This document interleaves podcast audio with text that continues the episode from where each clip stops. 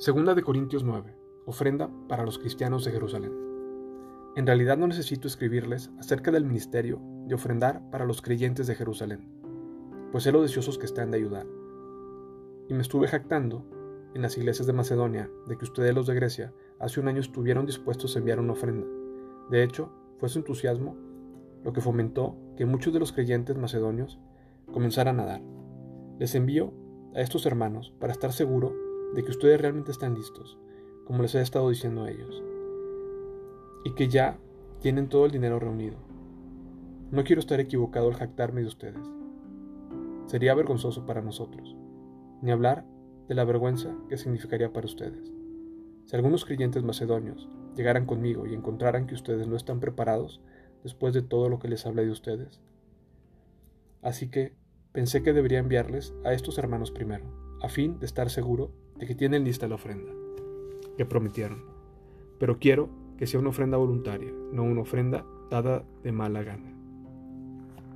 Recuerden lo siguiente, un agricultor que siembra solo unas cuantas semillas obtendrá una cosecha pequeña, pero el que siembra abundantemente obtendrá una cosecha abundante.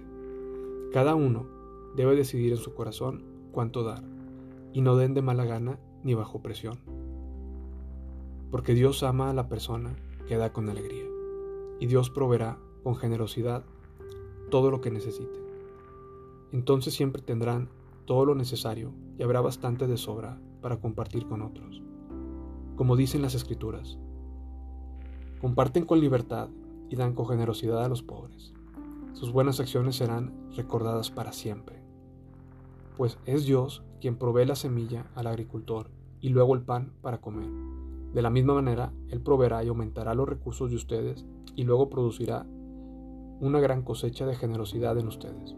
Efectivamente, serán enriquecidos en todo sentido, para que siempre puedan ser generosos.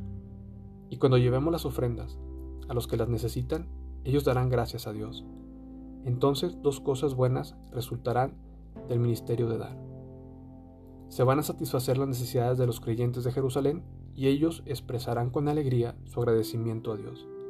Como resultado del ministerio de ustedes, ellos darán la gloria a Dios, pues la generosidad de ustedes, tanto hacia ellos como a todos los creyentes, demostrará que son obedientes a la buena noticia de Cristo, y ellos orarán por ustedes con un profundo cariño, debido a la desbordante gracia que Dios les ha dado a ustedes. Gracias a Dios por este don es tan maravilloso que no puede describirse con palabras.